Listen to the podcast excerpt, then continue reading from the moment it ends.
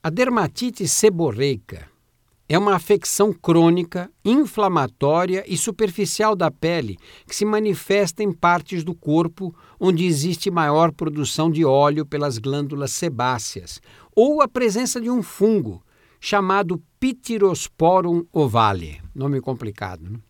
A doença também conhecida pelos nomes de seborreia, caspa ou eczema se manifesta sob a forma de lesões avermelhadas que descamam e coçam, principalmente no couro cabeludo, sobrancelhas, barba, perto do nariz, atrás e dentro das orelhas, no peito, nas costas e nas dobras de pele, axilas, virilhas e debaixo dos seios.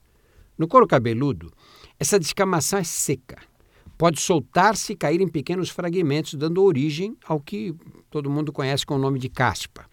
Nos bebês, a dermatite seborreica provoca a formação da crosta láctea, uma placa gordurosa que adere ao couro cabeludo, mas que pode também aparecer na região das fraldas.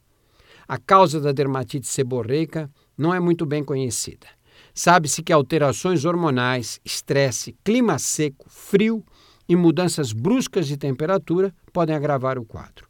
Ainda não se conhece um tratamento para a cura definitiva da doença, que não é contagiosa, mas existem medicamentos específicos para a pele e o couro cabeludo capazes de controlar os sintomas.